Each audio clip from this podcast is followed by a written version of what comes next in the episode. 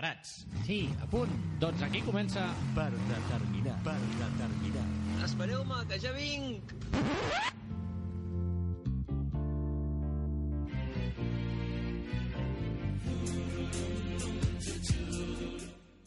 Benvinguts tots al cinquè programa de la nostra sisena temporada i al programa 95è del Per Determinar. Recorda que ens pots escoltar aquí, a Ràdio Teneu del Clot, l'últim dimarts de cada mes i a Ràdio Trini Jove al 91.6 de l'FM tots els dimarts de cada mes.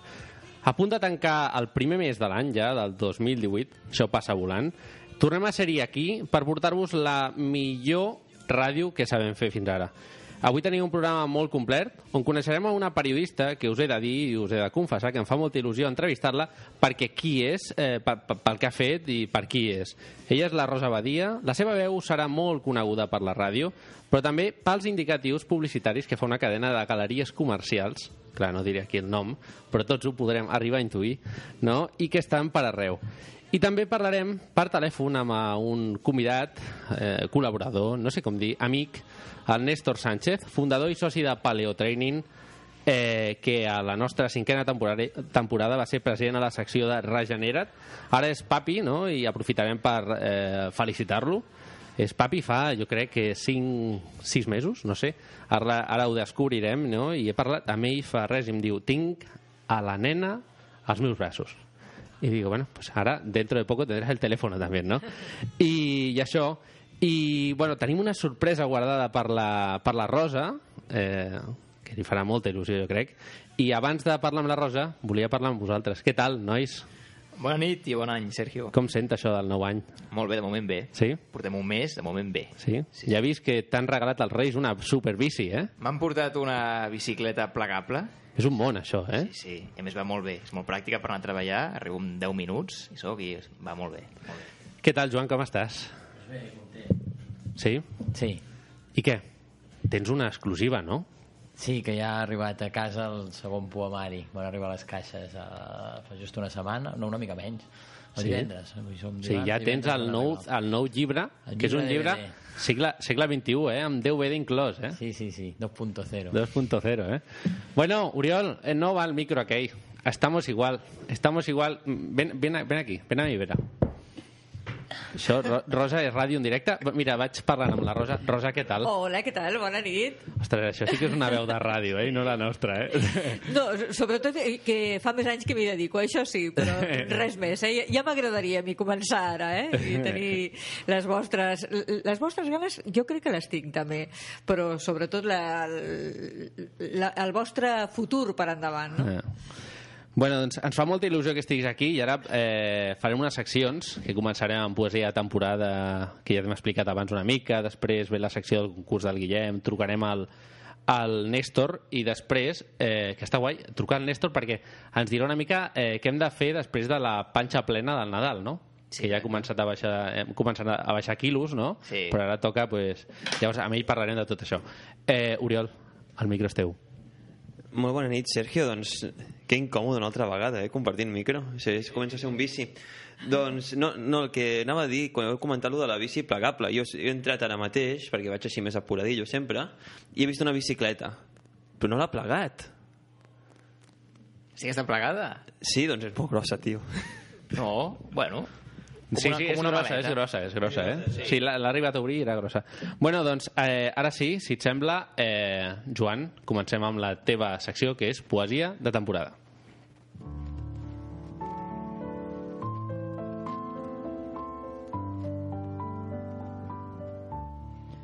Doncs avui ja farem un fragment d'un poema que és Les tardes d'enero, creiem que avui es queia llegir aquest, que és de Juan Ramón Jiménez. Juan Ramón Jiménez va néixer a Huelva el desembre de 1881 i va morir a Puerto Rico al maig de 1958. Va ser un poeta i professor universitari espanyol en llengua castellana i que, a més a més, va ser guardonat amb un Premi Nobel de Literatura l'any 1956. Segurament la, la màxima expressió de la seva obra, pel que és més conegut, és per l'obra de Platero i jo. Y el fragmento del poema de Las tardes de enero digo así. Cuando el frío desciende a la tierra, inundando las frentes de invierno, se reflejan las almas marchitas a través de los pálidos cuerpos. Y hay un algo de pena insondable en los ojos sin lumbre del cielo, y las largas miradas se pierden en la nada sin fe de los sueños. La nostalgia, tristísima, arroja en las almas su amargo silencio, y los niños se duermen soñando con ladrones y lobos hambrientos. Los jardines se mueren de frío, en sus largos caminos desiertos no hay rosales cubiertos de rosas, no hay sonrisas, suspiros ni besos. Cómo cae la bruma en el alma perfumada de amor y recuerdos. Cuántas almas se van de la vida estas tardes sin sol ni luceros. Que xulo, em sap greu sempre tallar eh, aquest eh, silenci després de quan acabes de llegir el poema, no? Dels poemes aquests tan xulos que ens portes, no? Eh, a més, eh, Super 2.0, avui amb el mòbil, eh? Avui he tingut poc temps, normalment ho porto imprès. Jo prefereixo Sí, sí, imprès sí. que amb mòbil, però bueno, avui no hi ha hagut temps. Bueno, doncs de la teva secció passem a una secció més marxosa, que és la paraula enigmàtica, no? I aquí ens la porta el Guillem.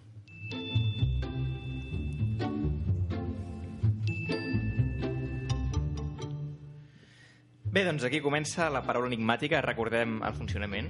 És un concurs en el qual haureu de completar tres frases pronunciades recentment per tres protagonistes de l'actualitat. D'aquestes frases extrauré algunes paraules que vosaltres haureu d'endevinar entre quatre opcions que us donaré. Recordem que si cap dels que estem aquí a la taula encerta l'opció correcta, el punt és per mi. Sí, aquest autori autoritarisme m'encanta. Gràcies, eh? gràcies. Mi secció, mis normes. Home, clar, només faltaria. Bé, vinga, va, comencem. Quan el primer pro- protagonista d'aquest mes és el president del Parlament, Roger Torrent. L'escoltem. Els demano col·laboració.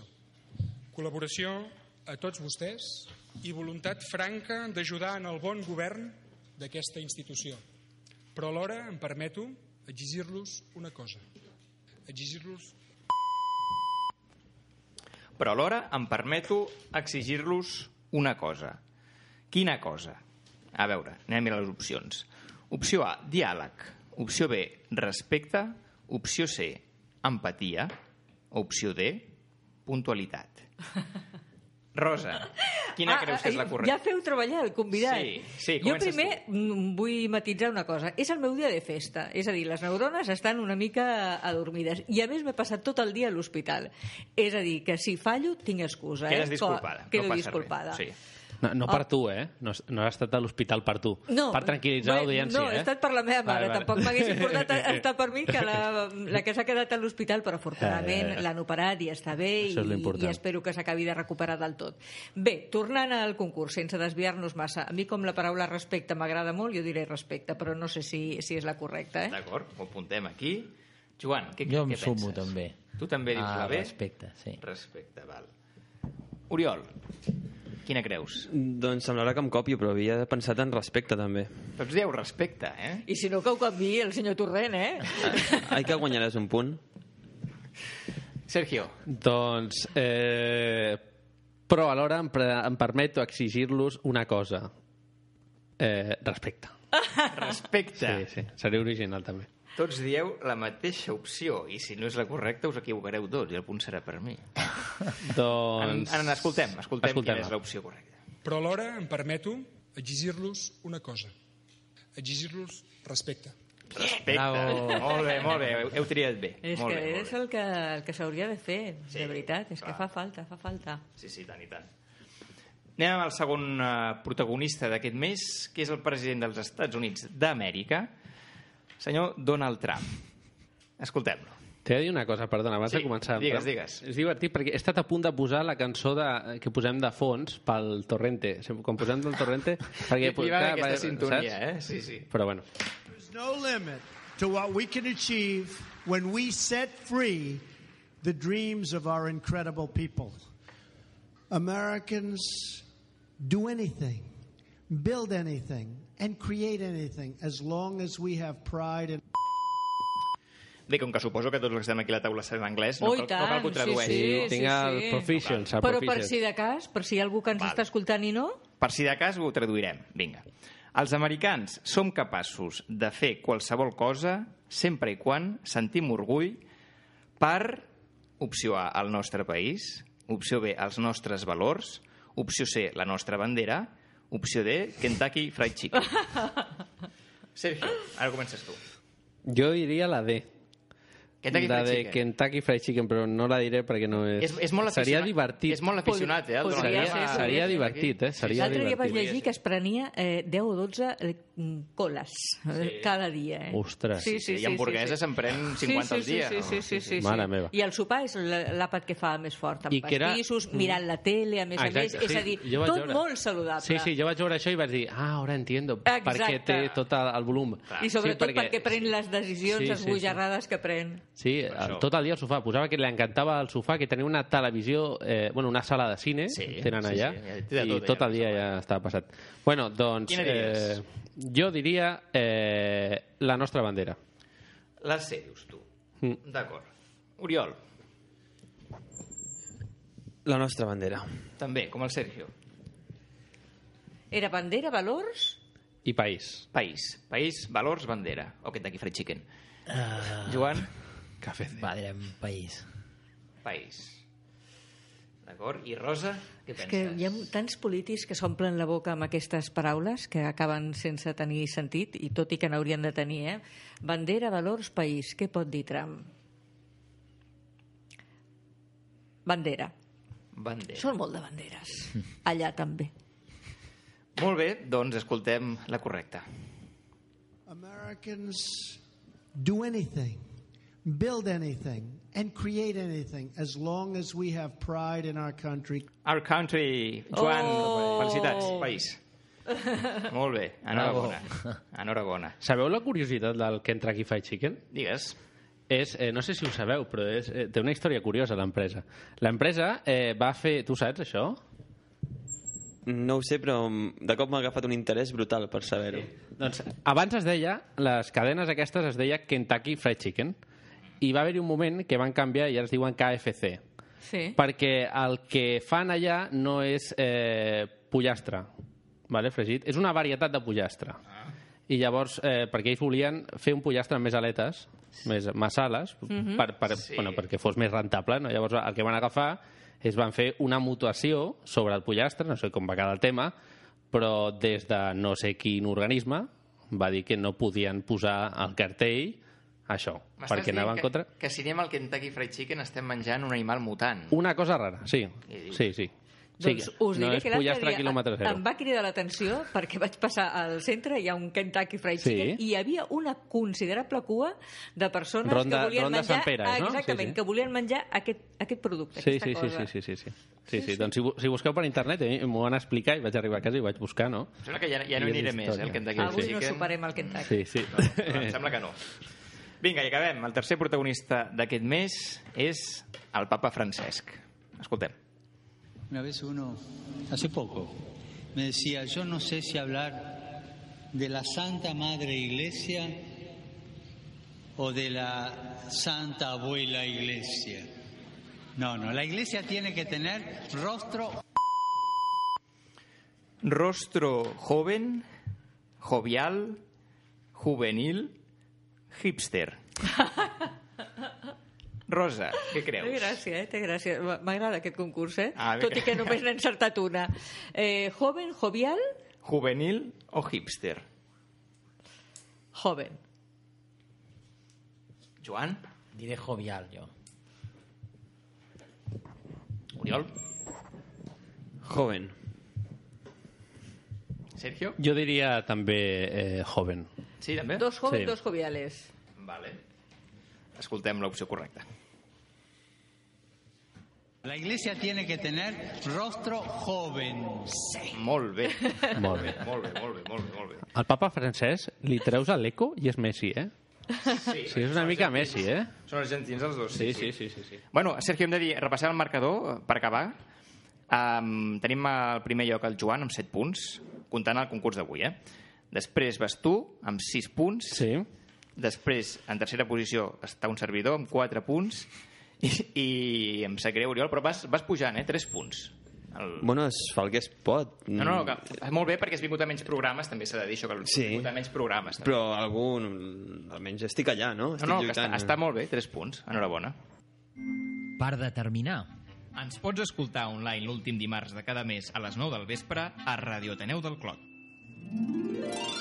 I també recorda a Radio Trini Jove al 91.6 de l'FM el següent dimarts de cada mes. Pues això està molt bé, eh? Això està molt bé.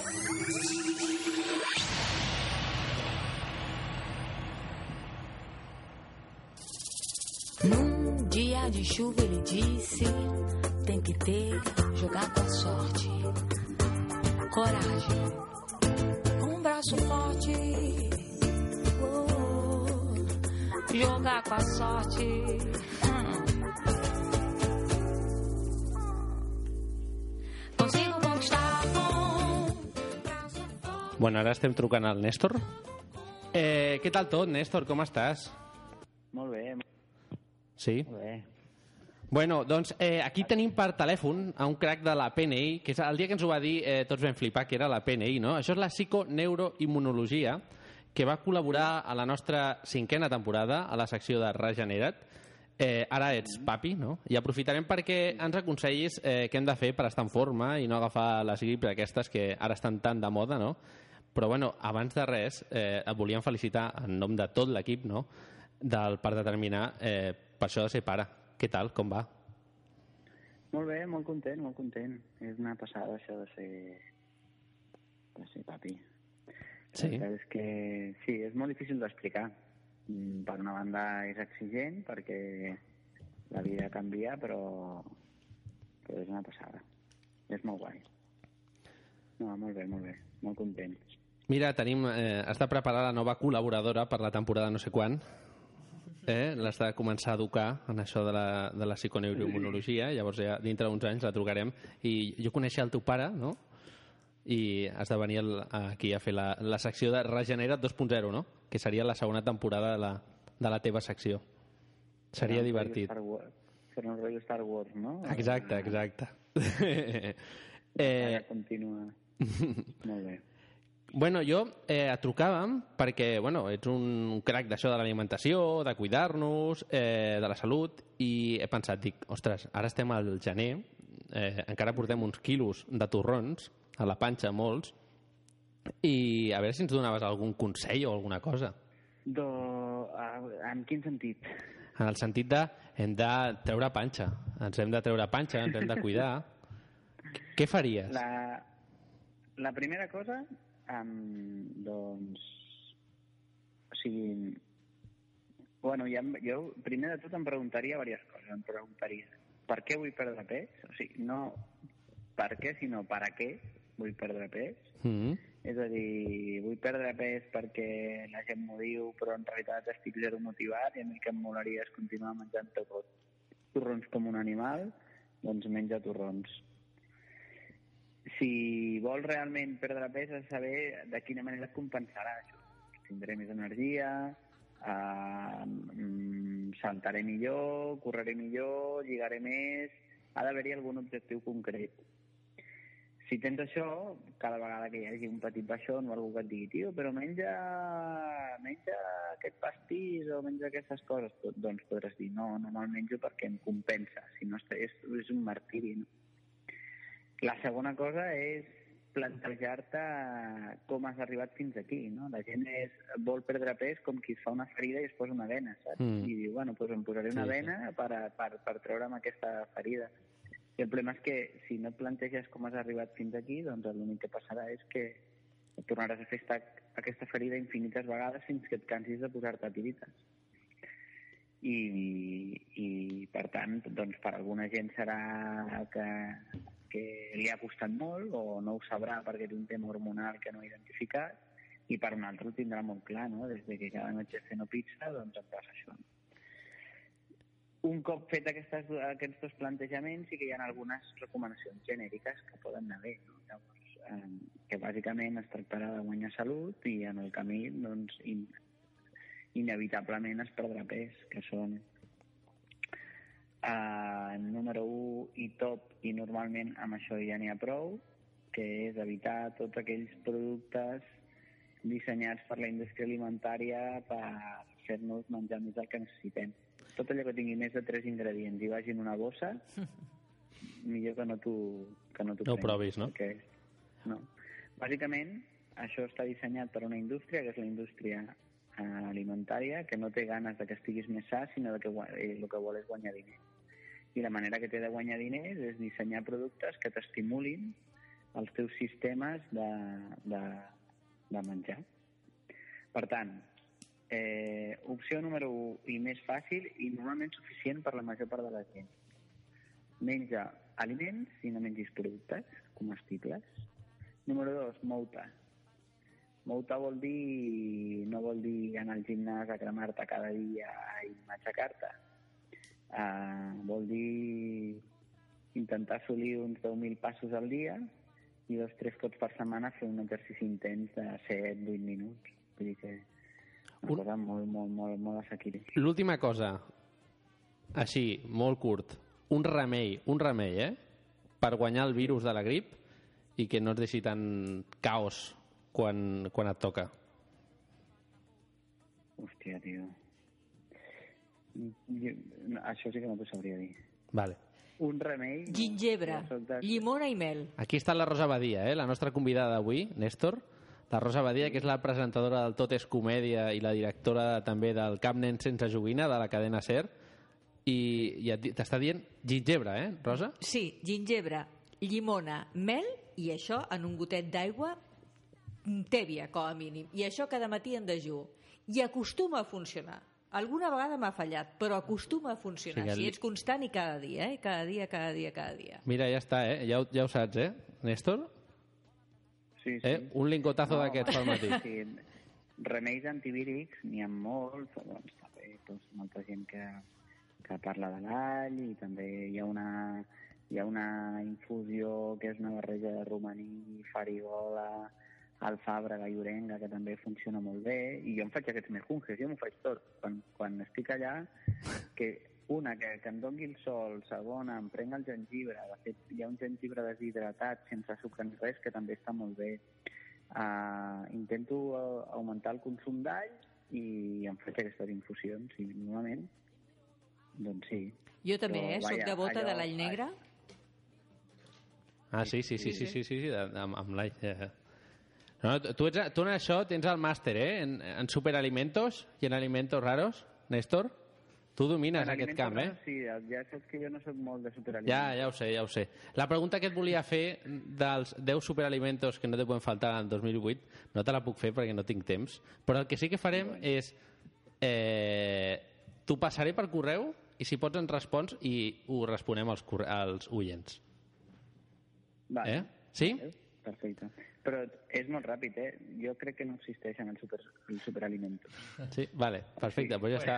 Doncs mira, més fàcil, tatxo i així no t'escric al correu, ja està, Néstor. Vale, perfecte, m'encanta el Néstor. El Néstor és molt, és molt així. És autèntic. Sí, és autèntic. Eh, Néstor, que vagi molt bé. I ens va agradar molt, i en això som una mica... Ara no em surt la paraula, no? Eh, uf, cazurros, no. Som una mica... Que ens agrada que ens fa, que suar, no? Perquè la vegada que hem anat al paleotraining, jo me'n recordo que vam Suar, patir, vam, mare meva. Molt bona. El dia següent tenia unes agulletes de fer el mono allà, però bueno, va estar molt bé. Molt. Sí, sí. Hem de repetir un dia, Néstor, eh? sí, quan vulguem. Sí, ja tinc l'Oriol al costat meu que ja està dient, madre mia... L'Oriol està dient que no. Sí, sí, sí. A veure, em faria molta il·lusió, però és que aneu a patir. És allò... la- la- L'absurd, no? Amb el bé que s'està a casa. Però sí, sí, hem d'enviar un missatge de... de, de... I, I anirem tots, vale, Sergio? Jo, jo em comprometo. Sí, vale, perquè l'altra vegada no vas anar. Vale, perfecte. Sí. Doncs eh, moltes gràcies, Néstor. Eh, Que vagi molt una bé, abraçada. Una abraçada, Néstor. A tota la família, eh? A la nova també. Sí, sí. Eh? Sí, i tant, i tant. bueno, doncs ens veiem. Que vagi molt bé, Néstor. Cuida't. Fins ara. Abraçada. Adéu. Corrompido. Acendeu um cigarro e pensou na mulher. Será que tá na cama com outro mané? Dizem que o sistema carcerário tem problema. Ninguém se interessa, querem que paguem suas penas.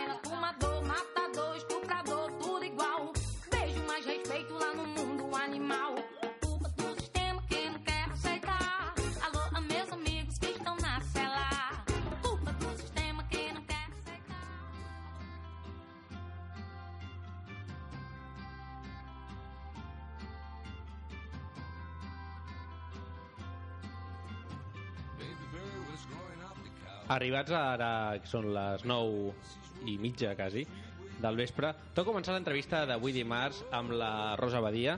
Eh, jo tinc aquí una presentació molt llarga, feta d'ella, no? Va, estar, bueno, va començar amb el Jordi González. Va, va començar a Ràdio Manresa, que va estar entre el 77 i el 78. Més endavant va continuar amb el Jordi Hurtado en programes com la Ràdio Weekend, la Ràdio al Sol, Lo toma o lo deja, o Doble o nada. Amb el Jordi González va presentar Fórmula 5.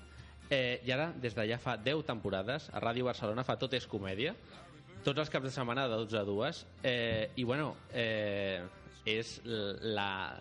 Si, si, si em permets, no, Rosa, ets la, la, la ànima del cap nen sense joguina, perquè ja portes en allà 30 anys, o més de 30 anys, molts presentant-ho. Són moltes persones, eh? però sí que és veritat que eh, la més veterana sóc jo, això és cert, i, i, i m'ho passo molt bé, crec molt en aquest programa, mm, agraeixo infinitament eh, tot el que porten els oients, els licitadors, com tu, per exemple, Eh, els sí, sí, famosos sí, sí, sí. que ens cedeixen els seus objectes, i cada any vivim històries emocionants. I aquest any vam viure moments mm, de pell de gallina, eh? de veritat. Vam viure uns quants moments d'aquells que no oblidaré mai. No, i molt divertits, no? Jo me'n recordo com va trucar la- l'Ada Colau no? i el Jordi Sí. Évole per, per Sí, les sí, fotografies, sí, sí, sí, no? de- de la sí, Ada. sí hi, ha, hi, ha, hi ha moments molt anecdòtics sempre. Sí.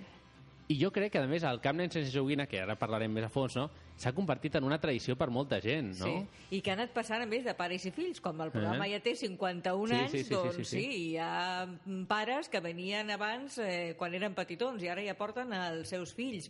I sí, sí, constantment et trobes, fins i tot al llarg de l'any, et trobes persones que et diuen doncs sí, us vaig escoltar, eh, vaig escoltar fins i tot el resum del dia següent. És molt emocionant i sobretot és emocionant perquè cada any fins ara hem aconseguit el nostre objectiu. Aquest, nen vam, aquest any vam poder repartir 11.000 joguines a nens i nenes de Barcelona, que era el que preteníem, a més a més. Sí, sí, és flipant, a més, en un dia que és molt maco, que és la cabalgata de Reis, que, Mhm. que tinguis la que tinguis, al final la il·lusió aquella sempre està, no? Sí, sí, a I- més l'estudi s'omple de, de gent, de- d'oients que mm, no tenen mandra de fer cua, d'estar-se al carrer pacientment, amablement, generosament esperant, de famosos que cada any també s'apunten a participar, que d'una banda venen, ens ajuden a fer eh, ràdio, ens ajuden a fer el programa, i després s'animen, i després liciten, i es queden eh, objectes com la Maruja Torres, com el Jaume Figueres, Eh. com eh, el Fuentes. Aquest Sí, any va venir el Manel eh. Fuentes i va estar una estona allà Sí, fent sí, sí, programa sí, sí. amb nosaltres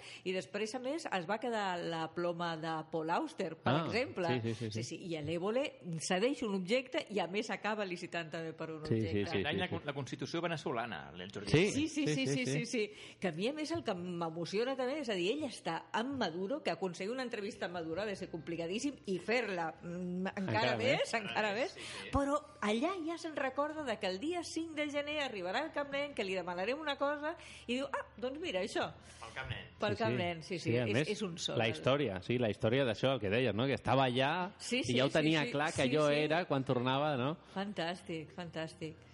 I, i sobretot a- això, els personatges que van entrar. Jo me'n recordo aquest any, eh, clar, jo estava sentat així a la, a la dreta, d'allà a l'estudi Toreski, no?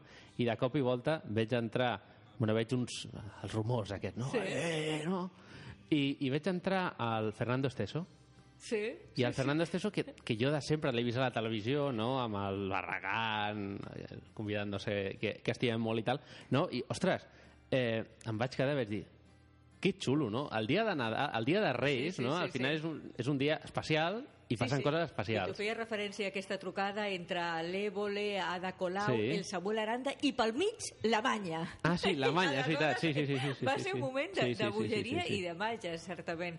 I sí, sí, l'Esteso és fantàstic, perquè a més l'Esteso, per cert, fa un petit però gran paper a la Mm. pel·lícula Incerta Glòria. Ah. És a dir, que és un senyor que té molts registres, o que et canta una jota i te la canta bé. I ara, eh, amb aquesta edat. Rosa, jo he de dir una cosa. Jo vaig conèixer la Manya, perquè no la coneixia. Sí. Vaig arribar a casa i, i vaig dir a ma mare, diu, he conocido a una, es la Manya, i alucinante, no? I va dir, sí, hombre, la Manya, de Zaragoza, tal, no sé Sí, què. sí, sí, sí. I, eh, bueno, parlant amb això, després també amb una, amb una, amb una tieta eh, gran i tal, li vaig comentar, hombre, la Manya, tal, no?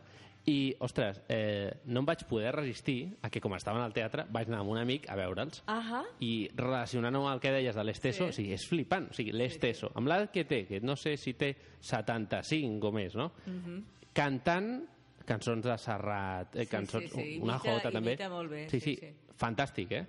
Sí, sí. Grans artistes, Sí, en sí, sí, definitiva. sí, I que després d'una funció... A més, era l'aniversari de la filla d'Alemanya, Ah, però sí? no tenen inconvenient en Sí, venir sí, sí, allà sí. i estar una estona i, i fer el programa, Mm. perquè sense ells no el podrien fer.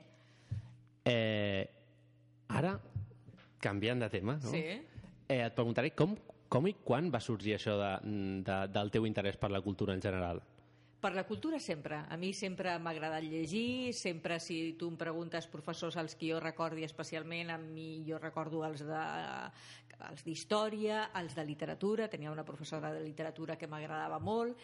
De mm, petita ja em van portar al teatre, al col·legi em va portar al teatre a veure una funció de Sòcrates, eh, feta per Adolfo Marsillà, que potser vosaltres no el recordeu No. perquè, doncs, heu, mira, té un llibre, va escriure un llibre de memòries que és fantàstic i és un senyor amb una trajectòria teatral i televisiva impressionant, Adolfo Marsillac, de veritat que us el recomano, desgraciadament ja no està, ja, ja no és viu, el vaig veure, per exemple, amb Núria Espert al, al Teatre Tívoli, però bé, eh, de molt petita vaig a veure Sòcrates i ja em quedo enamorada del teatre. O vaig a veure la primera funció de Gloops, el primer espectacle musical de Dagoll de Gom, Mm. i em captiva el teatre musical. És a dir, sempre, sempre m'ha agradat el teatre, la música, la literatura, sempre m'ha agradat això.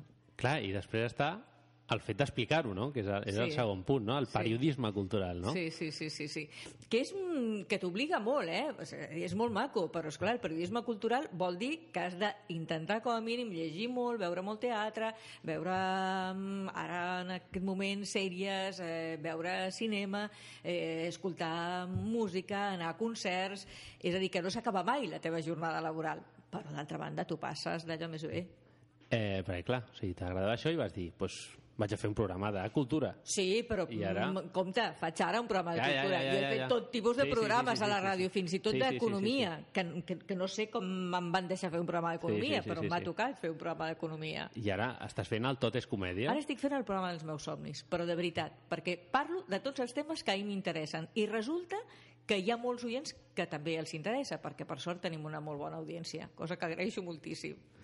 Eh, I és un programa, això, que feu a Ràdio Barcelona, no?, a la Sí. cadena SER, i bueno, és un magazín, no?, al final, que Sí, és un tracteu magazín. tots els temes, sí, no? Sí, sí, sí, que cada setmana tenim una Mhm. sèrie de seccions, però cada setmana decidim una mica els continguts que pensem que poden ser interessants pels oients i que a nosaltres també ens agraden. I després tenim diferents col·laboradors que ens ajuden en algunes seccions. Per exemple, la secció de cinema amb Emilio Gutiérrez Cava, que jo me'n recordo el dia que vaig pensar... Jo el coneixia mm, perquè tenim amics comuns en el Mhm. món del teatre i recordo aquests sopars després de funció d'escoltar a l'Emilio amb el Mario Gas, per exemple, parlant de, de cinema, de, de cultura, això que dèiem.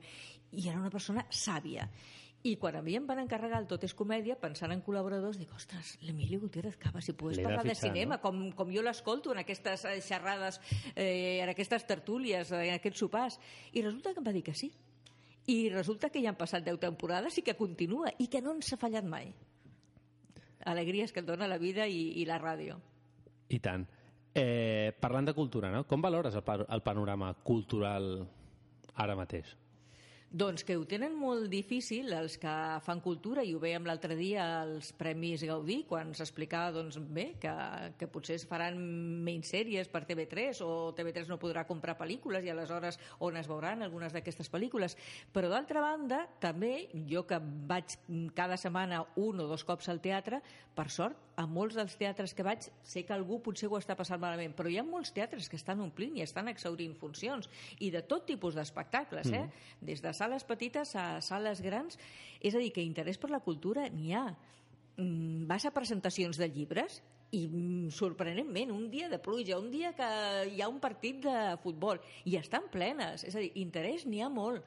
El que passa i el que fora bo és que la gent que es dedica a la cultura tingués uns sous dignes i poguessin viure de, de la cultura, perquè moltes vegades ho fan en unes condicions mm, deplorables. O sigui, és una mica, té una mica raó la Rosa Maria, eh? La Rosa aquí Maria Badia. l'alcalde Molt Trias. bones, eh? Com esteu? Com està, alcalde? Estava al Doncs res. per cert. Sí, sí, dia, vaig sí, estar. Sí, Sí. de fet em vaig veure després a la repetició. Sí? Em vaig veure la repetició. M'agrada veure quan surto per la tele, eh? Que presumit, que presumit. Sí, ara que estic jubilat tinc, tinc més de temps per lliure, doncs aprofito, veig sèries també, i Sí, coses que d'aquestes. bé, que bé. Sí, és que Barcelona, Barcelona no parem de fer coses, eh? Sí, sí, sí. a sí. Barcelona és una ciutat de cultura, eh? I tant, i tant. Sí. Però... Senyor Trias, el recordo un any amb Jordi Hereu que ens van proporcionar també un altre dels moments històrics del Camp Nen sense joguina. Va ser molt maco perquè, esclar, cada any hi ha un alcalde. Sí. I va haver un any que van venir vostès dos. Va venir Sí. vostè, senyor Trias, i va venir també el senyor, el senyor Hereu. Sí, què, va què ser va passar? maco. Perquè no me'n recordo. Doncs que van tenir una conversa molt divertida. Sí? Sí, sí, sí, sí, sí. sí.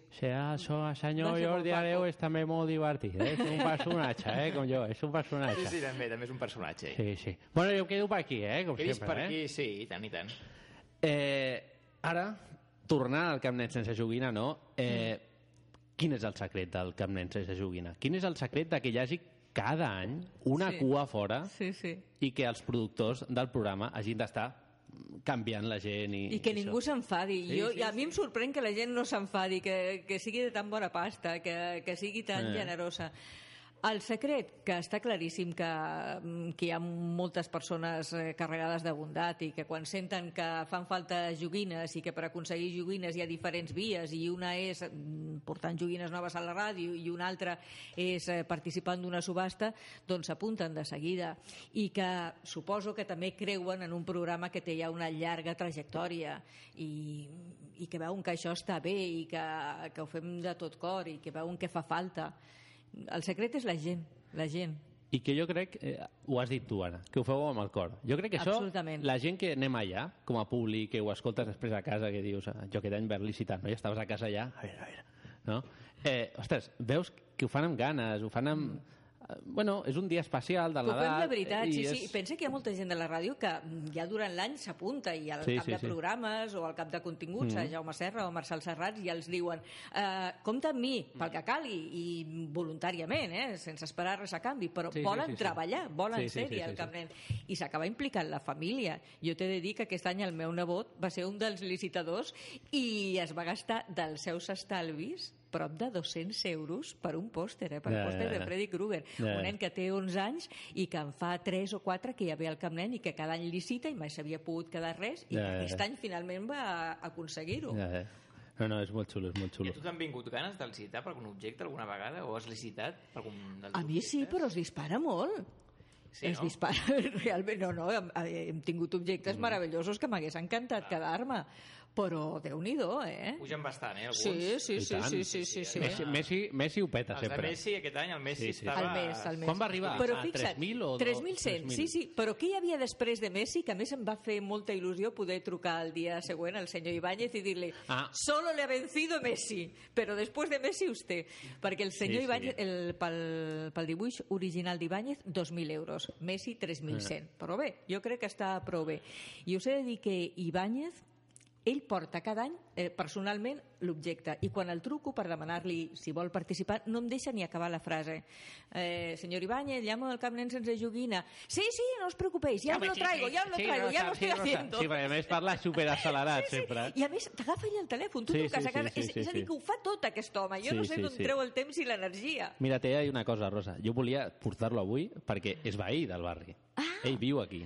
Vale? I, de fet, viu a, a res de casa meva. Sí. L'hem portat... Eh, el vam entrevistar una vegada, ja fa tres Sí. temporades, que vaig anar al seu estudi, a casa seva. No? Sí. Té la casa i l'estudi, no? sí. I eh, és increïble. O sigui, eh, jo penso, dic, jo vull ser com ell. Perquè Sí, sí, sí. té 85 anys, si no m'equivoco. sí, que els va fer fa poc em Sí, sembla, més a més. i a més el Mortadell i Filemón aquest any han fet 60 anys i per això volia que, Sí. que entrés ni que sigui per telèfon. De Sí. fet, avui no el tenim, però el tindrem al proper programa, jo us ho dic. I, ostres, és al·lucinant. Molt, molt, molt, molt. És al·lucinant el Mm. que fa. És al·lucinant que hi hagi nens ara que encara mm, volen Sí, els sí, dibuixos i, i segueixen a Ibáñez i que, mm, que, que, que arribi a tantes generacions. I el dia de Sant Jordi, jo que estic moltes Ah, vegades ah, a aquest Sí, sí, centre sí. comercial del que tu abans parlaves Sí, sí, sí, sí. i veig les cues Sí, que sí, sí, genera Ibáñez, es passa dues hores, però se n'hi podria passar sis. Es podria passar tot el dia Mm. i tot el dia tindria cua de gent esperant Sí, tenir sí, un sí. dibuix signat per Ibáñez. Jo he arribat a veure nens plorant per allò de que l'Ibanya sempre tira mitja hora més. O sigui, si acaba Sí, la, sí, sí, les, sí. les Sí, signatures sí. acaben a les Et 8, dono fe, ho he vist molts tira anys. mitja hora i, i els nens allà darrere i clar, està el, el senyor, el, el seu productor, no? el que li porta Sí, sí, sí, l'agenda sí. no? de, de, del grupo Z, no? Que l'agafa el taxi, vámonos, és que si no, Ibáñez... És que si no, no s'acabaria. Claro. Jo crec que no, no tindria fi, no hi hauria sí, manera. Sí. No, no, és, és l'energia que té aquest home és, Sí, sí. és al·lucinant. Bueno, doncs ha arribat el moment de la sorpresa. No, no, estic... No sé si Ha arribat el moment de la sorpresa. si em fa por... Eh, no està aquí present, però ho voldria estar Mm. i no t'avanço més. Et, vaig a posar l'àudio directament Ai, i ja ai. està. Rosa, soy Juan Carlos Ortega. Oh. Ya sabes que te admiro mucho y te aprecio muchísimo. Lo digo siempre y lo digo hoy también. Tengo una pregunta para ti. La pregunta es la siguiente. Eh, eso a lo mejor es una pregunta muy tonta, pero no sé, me apetece hacértela. ¿Cuál dirías que es el momento radiofónico vivido por ti, es decir, estando tú en el micrófono, que más te ha emocionado? El, el- el que recordarás siempre por los siglos de los siglos. Un beso preciosa y sabes que te quiero mucho y que te admiro mucho. Eh, las dos cosas a, a partes iguales. Adiós, guapa. Jo no sé per què m'estima tant el Juan Carlos Ortega, de, de veritat, perquè mm, afortunadament m'ho ha dit moltes vegades Mm. i em continua sorprenent i li estic eternament agraïda perquè un senyor que té aquest talent, que també, per cert, també ha participat en el Camp Nen Eh. sense joguina, en fi, mm, només tinc paraules d'agraïment i d'admiració, insisteixo, per Juan Carlos Ortega. Doncs mira, és aquelles preguntes que de vegades et fan i dius, ai, ai, ai, quin? Doncs en tinc un, i claríssim, i rapidíssim. L'any passat, amb el Camp Nen sense joguina, l'any passat era el 50è aniversari, i a més hi ha testimoni gràfic d'això que ara explicaré. Eh. Vaig viure moments emocionants, perquè mm, anaven dient, sí, sí, assolirem una xifra fantàstica. Jo no m'ho creia, i al final sí, van ser més de 40.000 euros. I va ser una nit que va... Jo vaig acabar plorant, i no m'acostuma a passar a la ràdio. Eh? Eh, atacs de riure, mm, riure, jo crec que és ric en excés, fins i tot, però plorar no sé si havia plorat alguna vegada i l'any passat vaig acabar plorant d'emoció, d'agraïment i, i de viure un moment inoblidable. És un projecte teu, Rosa, que te l'has fet tu, no? I, i el... Bueno, que l'has fet tu amb tot l'equip, no? Am- que ah, però tu portes 30 anys sí, fent-ho, és sí, normal. Sí, és... sí, però que, que va passant molta gent per Ràdio Barcelona. Sí, sí, sí, sí. Mm, Hi ha passat bé, infinitat de persones. I tothom s'encomana d'aquesta il·lusió. I mira que cadascú té els seus programes Mhm. o les seves obligacions, Sí, sí, sí, però sí. sempre trobem un moment per dedicar-lo al Camp Nen. No, i ara parlaves del Juan Carlos Ortega, no? Tu ho has dit. És una persona molt talent i Molt, és molt. un... Eh, ens l'estimem molt al programa. O sigui, jo el vaig conèixer fa... Eh, fa, doncs mira, ja farà vora de eh, sis anys. Mhm. T'explicaré l'anècdota. Sí. Eh, amb el Carles Mesa. Sí, de Ràdio Nacional. De Ràdio Que Nacional. m'agrada molt, per cert, el seu programa, Eh, que a les matinades, Despierta. a les 12 de la nit. Sí, sí, sí. I el vaig conèixer allà, coses d'allò del Twitter, volia anar de públic, tal, i, Mhm. i, i el dia aquell, i l'anècdota del Juan Carlos Ortega és, jo portava unes sabatilles d'aquestes de- d'esport, unes Muric, no? Sí. I uns cordons, eh, els cordons eren blaus, els meus, i ell portava unes que eren grocs. I el Juan Carlos, com és així de vegades que li donen els brots aquests, amb carinyo, no? Sí. Pues va dir, eh, oye, ¿me lo puedes cambiar? I vaig dir, ostres, Juan Carlos Ortega, que jo el tenia en eh, el, el pope de la ràdio, no?, per mi, que, i que l'escoltava cada cap de setmana i tal, vaig dir, "Home, pues sí, además soy daltónico, o sea, no sé, me quedará bien, supongo, ¿no? I va ser una anècdota molt divertida, no?, i arrel d'allò que sempre, pues, cada temporada intentem molestar-lo perquè vingui al programa, no? No, no, és un geni. A més, Sí, sí, sí, fa sí. dibuixos, li interessa la ciència, Sí, sí. tot. I jo recordo que li vaig demanar, aquí a la ràdio no parem de demanar sempre, una versió del Quiero todo esto de Goiti Solo, que ens fes la seva versió, el Vull tot això, i me la va fer en un tres i no res, a més a més. I, i molt ben feta. Sí, I a sí, més té un fill encantador que es diu Ulisses Mhm. i que és molt maco també. Eh, ara et faré una pregunta, no?, eh, que no sé si fàcil, eh, t'has sisplau. plantejat alguna vegada. Digues. Perquè tothom et coneix per la ràdio. Mhm. T'has plantejat la tele alguna vegada? Però vaig fer una cosa de tele. El Ah, que passa sí? que com sou tan joves Ah, i a no mi m'im- sabem. no m'importa gens ni Eh? mica que no us recordeu, Eh? mm, era el sorteig de la Loto 649. I jo el vaig estar presentant durant uns anys perquè ho portava la productora de Joaquim Maria Puyal, grandíssim professional, persona a la que admiro moltíssim, i em va oferir fer aquest espai petitet, petitet, petitet a TV3, però bé, que també em va donar moltes satisfaccions. I sí, no m'hagués importat fer més coses, però la ràdio m'ha absorbit. Té l'energia aquesta que no sé d'on surt, no? Sí, que sí. tots els que ens hem enganxat. Que si ho proves, ja Sí, sí, estàs, sí, ja sí. estàs perdut per sempre. Jo acabo de fer 40 anys a, a la ràdio que per vosaltres deu ser una xifra impressionant i per Mm. mi també ho és, eh? 40 anys a Ràdio Barcelona. No ho diria ningú, eh, Rosa? doncs sí, sí, i, i molt contenta. I vaig entrar fent unes proves amb Jordi Hurtado. Van fer la prova el mateix dia i ens van agafar els dos i després ja ens vam fer amics érem molt jovenets, sortíem molt de nit ens ho passàvem molt bé i ara continuem sent, sent amics Sí, el Jordi Hurtado, que tu sabràs si ets amiga d'ell, dorm en una nevera, com s'ho fa això? No, no, no ha canviat gaire, eh, realment. No, Eh, no ha canviat, igual, ni, no ha igual, canviat ni, ni físicament ni personalment, que sempre ha sigut un gran treballador i una persona també apassionada per aquest món. I jo celebro, que, el- celebro molt que li vagin bé les coses. Ara, arribats a aquest punt de l'entrevista, Mhm. ja acaba, a les acaballes, tenim una subsecció dintre de l'entrevista, ens vam Ai. inventar això, Ai. que és la curiosa entrevista, on volem conèixer el convidat, digue tu, perquè jo sempre la ligo... El, el vessant més humà Ai. Exacte. del, del convidat. Bueno. I aquí comença eh, la curiosa entrevista.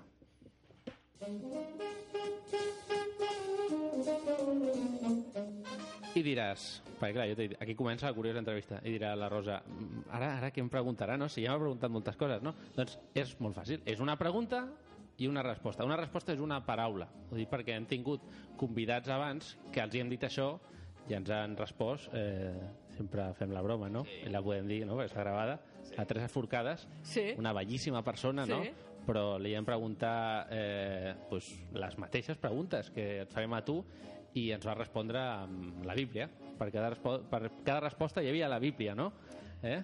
Poden ser dues, tres paraules, però, Però molt breu, molt breu, molt breu i ràpid, Exacte. no? Ai, ai, ai, ai, ai. Eh, color preferit? Lila. Un llibre. Uf. Eh, el que acabo de començar, Alejandro Palomas. L'assignatura que més t'agradava a l'escola? Literatura. Un viatge. Tahití. Que l'he fet, eh? A més a més, no és un somni, eh? I he anat a l'aeroport de Fa i després vaig anar a Papete i a Bora Bora i és meravellós i és el paradís. Eh, ara, de viatges, ens agrada molt... Nosaltres ens agrada molt el tema de menjar, de, de I a mi, i a mi. restaurants i això. Eh, un bar o restaurant on menjar? Ai, ai, ai, ai, com n'hi ha tants. Ui, aquí em perdo perquè n'hi ha molts, Si, n'hi ha molts. una, si me la fes a mi, jo tindria un sí, problema, eh? Sí, sí, sí. A- Ara no et sabré dir, eh? Fixa't, de tants que n'hi ha. Ara, Digue'm ara... dos. Ai, Dios! Quin m'agrada. Et diré un que vull conèixer, del que vam parlar l'altre dia a la ràdio, Llorito, del Pau Roca, perquè és una marisqueria per gent jove i tinc ganes de conèixer-la. En, en, la, la, la marisqueria de, de lo Pau Roca... Eh, no, Sí. no, una, Del Pau Roca actor, eh? Una cosa imp- impressionant, eh? Eh, Sí, sí, sí. eh, eh, eh, eh? Sí. I, i, I lo bulli no lo coneixia. Ai, mira, ara El que dius bulli- el bulli. el bulli, Vinga, home. et dic no, però el celler de Can Roca, Ah. que va ser una experiència memorable. Eh, La, me- la meva Sí, sí. competència, eh? La La meva competència. competència. Sí, sí. Eh, no, no. Eh, sí, deu ser una experiència, no? Anar? Absolutament meravellosa, meravellosa. I a més la vaig fer amb bons amics i em vaig eh, teletransportar, eh? pràcticament vaig perdre el món de vista. Sí, sí. Ho hem comentat abans, en una de les seccions del Tot és Comèdia, demaneu actors, periodistes i escriptors que facin la seva versió del poema Quiero todo esto, de José Agustín Goiti Solo. Quines tres coses vol Rosa Badia? Ai. Mira, abans parlàvem de respecte, no?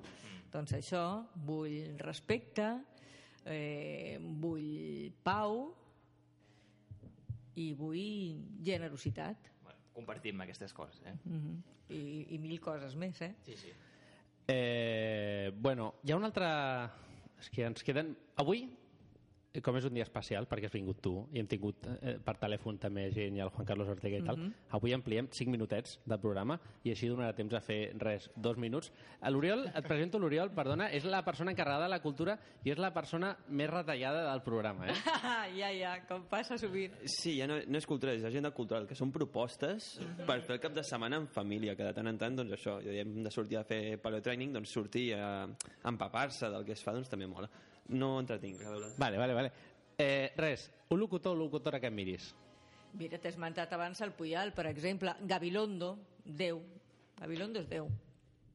Iñaki. Sí, sí, sí, sí, sí. Eh, bueno, doncs ara, si et sembla, comencem amb l'agenda cultural, vale? Mhm. després de la teva entrevista, i després et- t'acomiadem. Prenc nota. I ara, ah, això, oi, jurado exigente, eh? Ara m'estic posant molt nerviós i no sé si podré amb tot això. Molta pressió.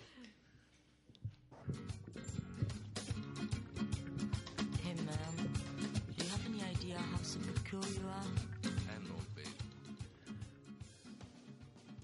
Doncs bueno, avui us porto tres propostes que cauen, algunes cauen més a prop i les altres ja estan obertes doncs, habitualment a la nostra ciutat.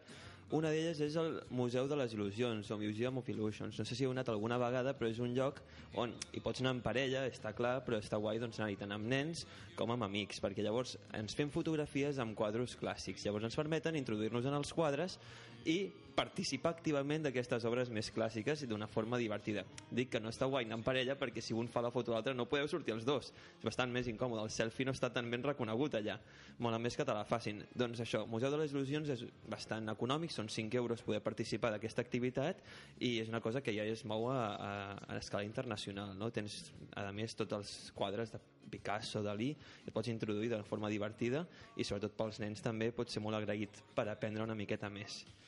Per altra banda, eh, us porto doncs, al Saló del Cinema i les sèries. Són tres dies doncs, per introduir-nos més en xerrades culturals sobre aquest món. Sabeu que a mi m'encanta el cinema, ara estem entre els Gaudí i els Oscars i ens estem fent la llista aquí, mirant totes les pel·lícules i fent els nostres judicis, eh, ignorants, pobres de nosaltres, però els nostres judicis. I, bueno, ja que estem així, mireu la pel·lícula Coco. És brutal, espectacular, realment un, un treball molt fi bueno, vaig plorar els últims quart d'hora, però a saco, eh? o sigui, com un nen petit. Doncs això, el, cinema, el Saló del Cinema i de les sèries es fa aquí a la Farga i és un lloc molt recomanable per anar, per seguir, doncs, fent créixer el que és la nostra doncs, cultura popular, que és el cinema ja, no? I finalment, doncs, dir-vos que estem en els dies de novel·la negra, de la Barcelona negra, i com sempre doncs, parlem del cinema però abans del cinema es va escriure no? llavors des d'aquí es fa doncs, aquest festival a Barcelona en què s'exposen eh, novel·listes eh, que escriuen sobre novel·la negra sobre crims i aquestes coses més obscures no? i cal destacar que aquest any el que fan és centrar-se molt en noi, dones novel·listes i parlen sobre l'assetjament escolar. Per tant, busquen un tema, el fan nou i l'introdueixen en aquesta Barcelona més negra o més, més encantadora dins d'aquests crims i aquestes eh, històries policiaques que sempre ens han mogut a l'hora de llegir eh, novel·la. I des d'aquí doncs, us proposo poder a aquestes activitats, podeu entrar a Barcelona Cultura i des d'allà veure doncs, els diferents espais, perquè al final doncs, és una ciutat molt, molt gran i ens movem doncs, en diferents espais claus per entendre una mica més i per gaudir una mica més de la nostra ciutat. I fins aquí, eh, o sigui, m'estic senyint perfectament els minuts, eh? Sí, eh, la verdad, desde que se aplicó el 155, el Sergio te, te, te impide hacer tu sección, ¿eh? Creo que iba de mucho antes, ¿eh? Del 155. Aquí Sergio es un experto en, en recortar. Bueno, eh, doncs, eh, bueno, això, eh, estoy trabajando en ella, eh? Aquesta és una... Treballant. veritat. Eh, bueno, doncs ara sí, és el moment final, no? i per això està la, la teva secció, Joan, no? Que és el punt i final, que és una secció molt maca, que abans de començar-la, eh, res, dos línies, digues de què va. És fer un poema durant el programa, Oh! sobre la marxa, diguem, i que acabi sent una mica resum de, del que hem vist, del que hem escoltat, del que hem parlat. I... Que difícil. Quin Bastant. valor. Doncs aquí tens la màquina del Joan Camps a punt i final.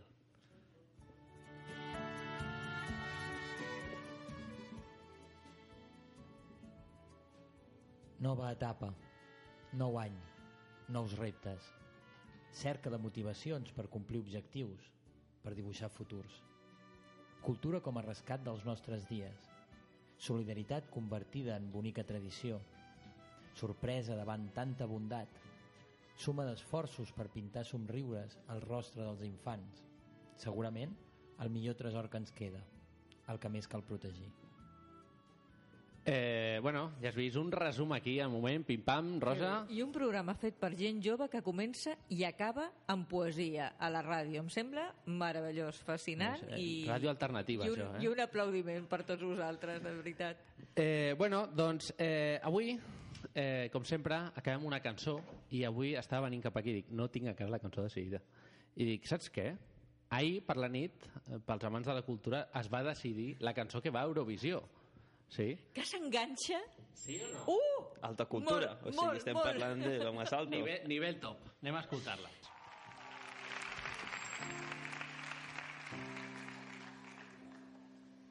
Nunca llegué a imaginar que viajar a la luna sería real. Lo pones todo al revés. Cuando besas mi frente y descubro por qué. Ya no puedo inventarlo.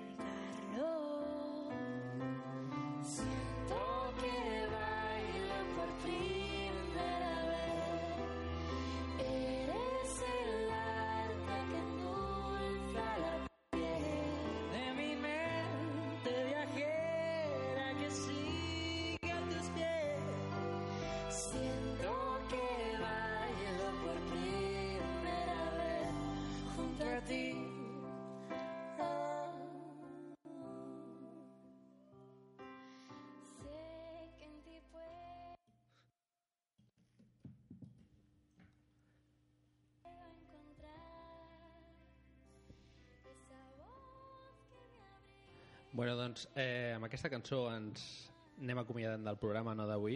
Una cançó molt maca, no?, que eh, deien els experts d'Eurovisió, un expert eh, en tele també, el Jaume Borja, eh, deia que potser ho peta, però bueno, això ho han dit en moltes, en moltes Sí, sí, cançons, sí. per desgràcia, no? Sempre som els favorits. Sí, sempre estem en, al top 5, no? Sí, I sí. després eh, estem a, al final, no? Però eh, és una cançó molt maca que, torno a repetir, o sigui, la història de l'Alfred i la Maia és molt xula, no? Eh, jo crec que Amote, el Tinet Rovira, ha aconseguit revitalitzar aquest tema a tope, no? Sí, sí, Chapón, saben molt de tele, eh? Eh. Saben molt, ho fan molt bé. i la veritat que és molt maco.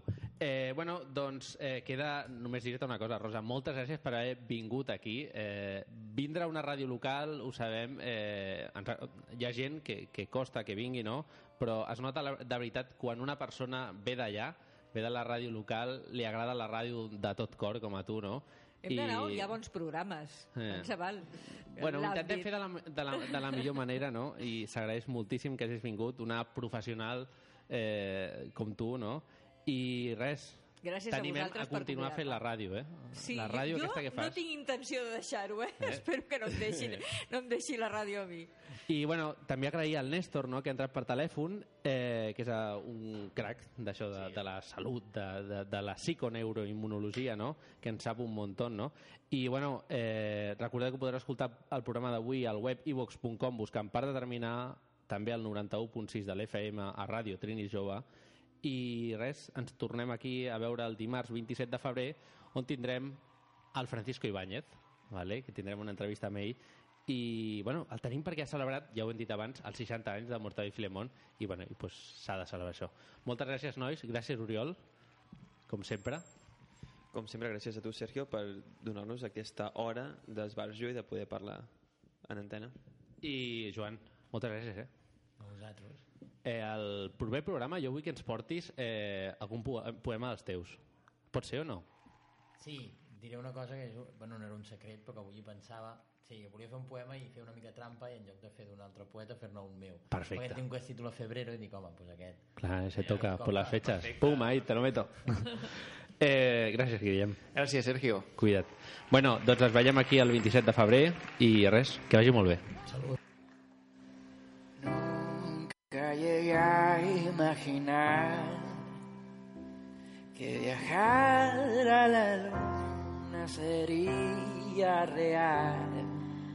Lo pones todo al revés. Cuando besas mi frente y descubro por qué. Ya no